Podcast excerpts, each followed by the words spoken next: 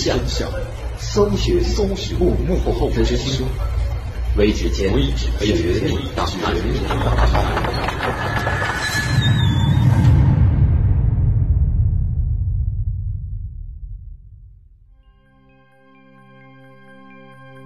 一九四八年九月十一号，帝国大厦的玻璃窗毫无征兆地遭到了成千上百只不同种类的鸟的纷纷撞击。纽约的帝国大厦遭遇了一次来自鸟类的九幺幺袭击事件。根据当时的观察，人们发现这些鸟类。好像正在逃避某些人们看不见的掠食者。在当时，这起奇怪的鸟类撞击事件引起了人们的高度关注。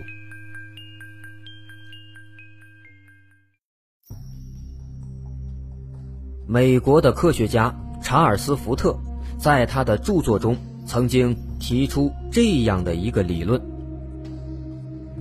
在地球上空的大气层中，居住着一种奇怪的、类似水母的半透明凝胶状生物。它们具有触角和尖刺，专门捕食鸟类，以供自己生存。很长时间以来，这种理论被许多的科学家嗤之以鼻，没人相信。会有这种古怪的生物生存在地球的大气层中，直到美国科学家发明出了一种特殊的物质，这种物质叫做气凝胶。这是一种比空气更轻的凝胶体物质，它的状态介于固体和气体之间，密度仅仅是空气的三倍。所以也被称作固态烟。而到了二零一三年，浙江大学的科学家更是研制出了一种被称作全碳气凝胶的固体物质。这个全碳气凝胶，它的密度仅仅有每立方米零点一六千克，甚至比空气还要轻。既然人类都能够制造出这样的物质，那么大自然中的生物也完全有可能拥有用此类物质所构成的身体。拥有这样的身体，密度接近空气，如果再加上一个类似鱼鳔的调节机制，那么完全可以实现有生物在大气中自由的沉浮和翱翔。科学家们。把这种生活在大气层中的生物称之为大气生物。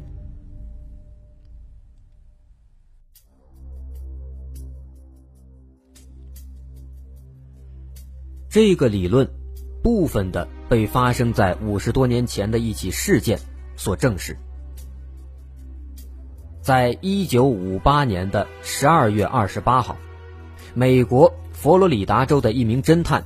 叫做福斯汀·加里戈斯，在他的家门外偶然发现了一个奇怪的物体。加里戈斯在后来接受采访时声称，他把这个奇怪的东西拿到了手上，但是却无法感觉到它的存在，就像是手中在握着一团空气一样。他形容。那是一个半透明的球状物体，尺寸跟足球一般大小，但是几乎没有重量。当时加利戈斯并没有想办法去保存它，因为就在短短的几个小时之后，这个半透明的球状物体就融化在了空气中。加利戈斯声称，当时。这个物体给他的感觉是，就像是在手中握着一个死去的、柔软透明的未知生物一般。同样奇怪的事情也发生在一九一七年的五月，在美国路易斯安那州的巴顿鲁奇镇，也曾经发生过一次鸟类大规模死亡的事件。根据当时的资料来看，在许多鸟类的尸体上都有着奇怪的烧伤。相似的事件在一九六零年八月，在凯皮特拉海滩也发生过。当时有无数的死鸟从天空中落下，鸟类学家同样也无法解释它们集体死亡的原因。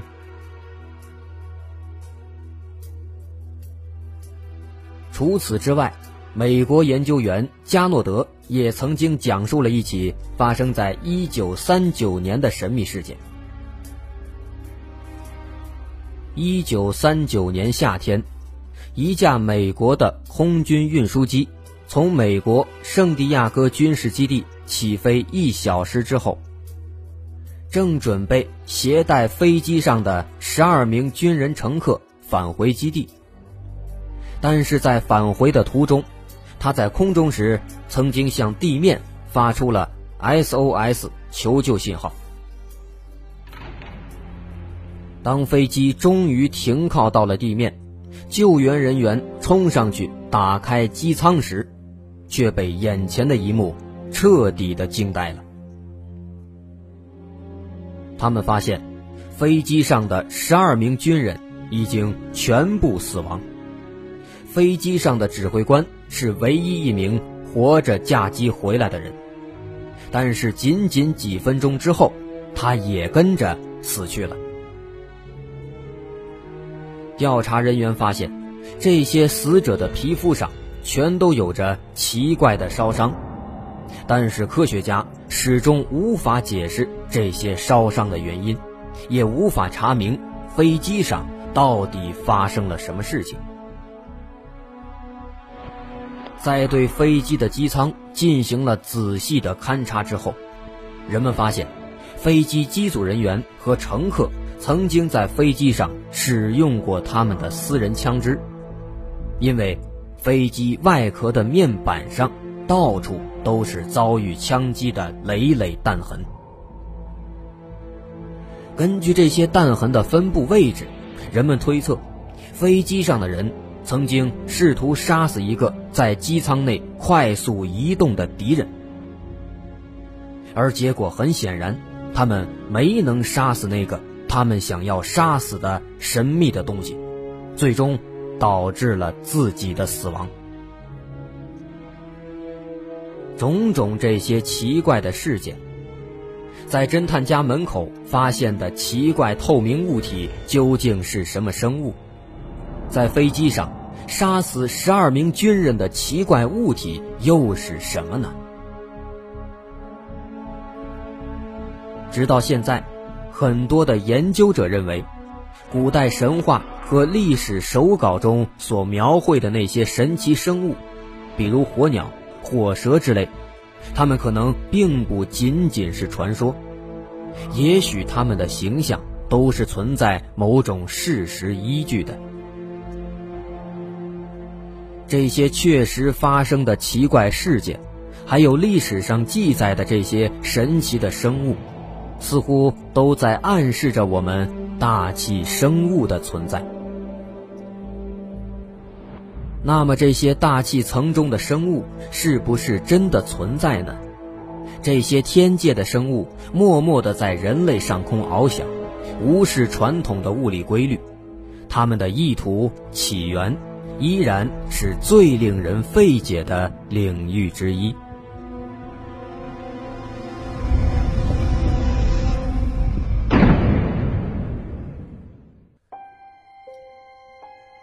科学家们普遍承认，在地球上这些浩瀚的海洋当中，还隐藏着数以万计的生物没有被人们发现。海洋的面积占地球表面积的百分之七十一，它的体积也高达十三点五亿立方公里。而在这十三点五亿立方公里中，人类所探知的领域。只有百分之五，在这样一个庞大的、我们无法想象的空间当中，蕴藏有数以万计的未知生物，是人们普遍认同的结论。但面对同样庞大的大气层，却有很多人对大气层中藏有其他物种的说法持否定态度。目前的科学数据表明，在我们头顶上方延伸有大约一千公里的大气层，而根据人们的计算，大气层的体积大约是六千亿立方公里。那么现在，让我们拿六千亿立方公里这个压倒性的数字，在这个被称为家园的蓝色星球上，跟海洋的体积做对比。我们会发现，大气层的体积是海洋体积的四百四十四倍，还要多。在如此悬殊的差距之下，如果我们承认在深海中存在着大量未知的生物，那么，为什么我们能够忽视具有同样潜力而且更加广阔的天空呢？生活在地面上的人类，经常可以观察到流星现象。对于流星，一般的解释是来自天外的星体被地球引力所捕获，落入大气层之后而形成的。这类流星往往会以陨石或者陨铁的形式落到地面上。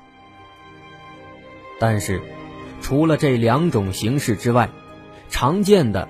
还有一类流星，在被人们发现时，以一团胶体一样的形态存在。在中国的古代，人们把这种奇特形态的流星称之为“天宇肉”，也有过不少关于天宇肉的记载。例如，明代谢兆浙所写的《五杂组》记载。桓帝建和三年，北地与肉似羊类，又大如手。唐代天文学家李淳风所写的《以四占》中，记录了很多类似天与肉、天羽膏、天与金的事件，并且从占卜的角度来分析这类事件的发生会对人类社会的影响。除此之外。在外国的一些文献中也有类似记录，其中有这样一段内容：一天晚上，我的父亲乔尔·鲍尔斯在马萨诸塞洛厄尔的劳伦斯大街上散步时，看到一颗光亮流星穿过大气层闪光而下，落在了离他不远的地面上。经过查看。他发现这是一块类似凝胶的物体，气味简直让人无法忍受。那么，这种被人们习惯以凝胶流星来命名的物质究竟是什么东西呢？这真的是一种流星吗？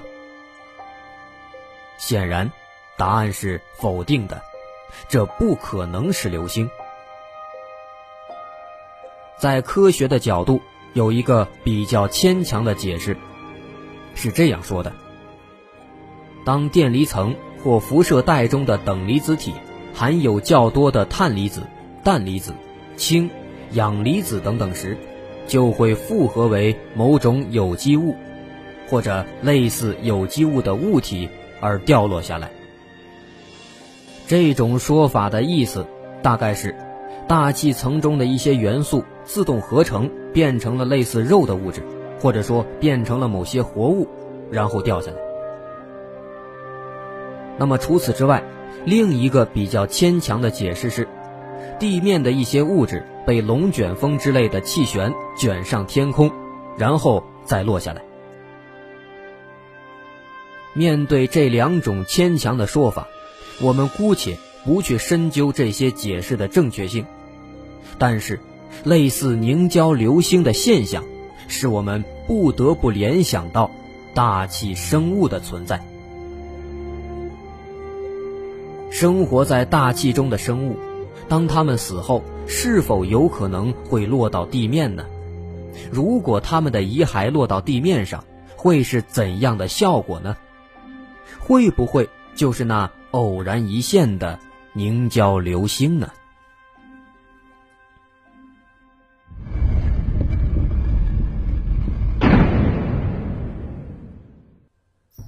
在很多有关大气生物的著作中都有过论述，认为其实所谓的大气生物，已经和人类一起存在了许多个世纪，它们的形态各种各样，有蒸汽状、云状的怪物，比如我们曾经听说过的空中的鲸鱼，等等这些人们目击过的形态，还有半透明漂浮着的水母形状。它们以奇特的移动方式在云层里出入自如。这种类型被暴露最多的，诸如曾经被人们看到过的很多翅膀的天罡鱼，还有空中飞行的模样怪异的恐怖的变形虫，甚至有独眼的轴承状的，还有无头的龙形生物，等等等等。我们在讲述营口坠龙时，就曾经引入过大气生物的概念，说在辽宁营口所坠落的生物，也不排除是大气生物的可能。与此同时，也有一些人把我们不经意间所拍摄到的 UFO 也归结为大气生物，而我们目前。对大气生物的了解其实是很少很少的，很多关于它们的资料也只是停留在推想阶段。有人认为，这些生活在大气层中的生物，它们和居住在海洋最深处的生物很相似。这些海洋深处的生物只能在深海那样没有光芒又充满着强大压强的环境下生存。而大气生物很可能也一样，是无法在地球的表面上来存活的。现代的科学普遍认可的生物进化脉络，是生命产生于原始的海洋当中，然后逐渐登上陆地，并且慢慢出现了会飞行的生物。我们按照这个脉络。是无法想象大气生物是从哪个环节进化出来的。但是，我们不妨换个思路：生物进化的起点也许未必是海洋，而是大气呢？也许在海洋中出现生物之前，就先一步出现了大气生物，而由于某种原因，大气生物的一个分支落入了海洋。就开始了在海洋中的进化，这也是一种不错的假说。而我国传说中的龙，既可以在云中飞行，同时又是海洋的领袖，这是否也意味着我国传说中的龙是一种大气和海洋的两栖生物呢？而并非是人们臆想出来的一种神兽呢？在十二属相当中，为什么有龙？为什么其他属相都存在，而龙却没有了？难道我们的祖先在十二属相里唯独瞎编一个不存在的龙吗？如此来看，有可能龙在很久之前可能确实存在过，也许它代表着生物进化早期的一种形态。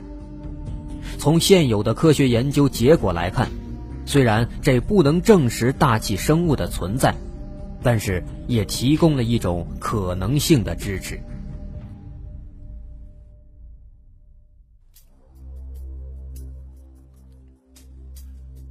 著名的作家、超自然调查员伊凡·桑德森，他也是一名大气生物的爱好者。在他几本不同种类的著作中，都提到过这个理论，甚至推测许多 UFO 的报告，实际上可能就是在大气层中生活的大气生物所扮演的。而且，桑德森并不是唯一一个相信大气生物的人。著名的宇宙学家卡尔萨根也在这方面有所研究。在他的许多天体生物学的著作中，都声称，可能在气态巨星木星中有类似气体怪物的存在。他们就生活在木星这个气态行星上。尽管这种推测没有经过确认，但是他已经推测出有一种或者多种气体生物很可能已经找到如何到达地球的方法了。一九七五年，UFO 的先驱作者特雷弗·詹姆士·康斯特布尔，在他的一本书《生命的宇宙心跳》中，也提到了这个观点。他提出，飞碟现象中可能没有一个是真正的地外科技，而都是巨大的像单细胞类的生物似的居住在地球的大气层中的生物所造成的假象。他通俗的给这些假设的生物起绰号，叫做“小动物”。康斯特布尔进一步提出，这些大气生物大部分时间都消耗在一种几乎看不见的低密度的隐匿形态上。但是，当它们增强自身密度的时候，它们古怪的生物轮廓就能变得清晰可见。他也相信。从二十世纪以来，随着人类科技的发展，通信技术越来越发达，很可能人类的通信在不知情的情况下干扰到了这些隐藏在天空中的生物，也使得这些生物在近几年来不断的被人类的相机所捕捉到。除此之外，康斯特布尔接下来的说法。更令人难以置信。他认为，在这些大气生物当中，有一部分是肉食性生物，而近年来大量发生的动物被莫名其妙的切割成两半，或者动物身上发现不明伤痕，以及每年的人类失踪事件，等等这些让人费解的事情，很可能有相当一部分。是这些大气生物的杰作。我们试想一下，无时无刻都处在天空下的，包括我们在内的地球上的所有生物，不知道什么时候就会被天上飞下来的吃人怪物给解决掉，毫无防备可言。这是一件很可怕的事情。当然，这种说法。仅限于康斯特布尔的大胆的推测，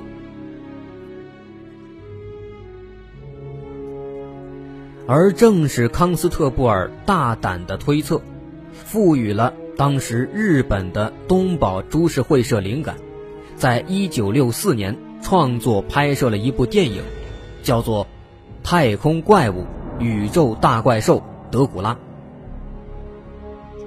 在电影中，德古拉。是漂浮游动在空中的一只巨大的水母状生物，它在日本的上方盘旋，用它长长的卷须捞起极度恐慌的受害者供它食用。这部电影由曾经哥斯拉的导演本多猪四郎执导，和特效奇才远古婴二两人一起合作完成了这部电影。这部电影。也是有史以来最好的描述大气生物的影片。当然，即使描述的再好，它也仅仅是一部影视作品。那么，这些大气生物是否真的存在？又有多少人有过与这类奇怪生物接触的经历呢？在下期节目中，我来为您更加详细的讲述。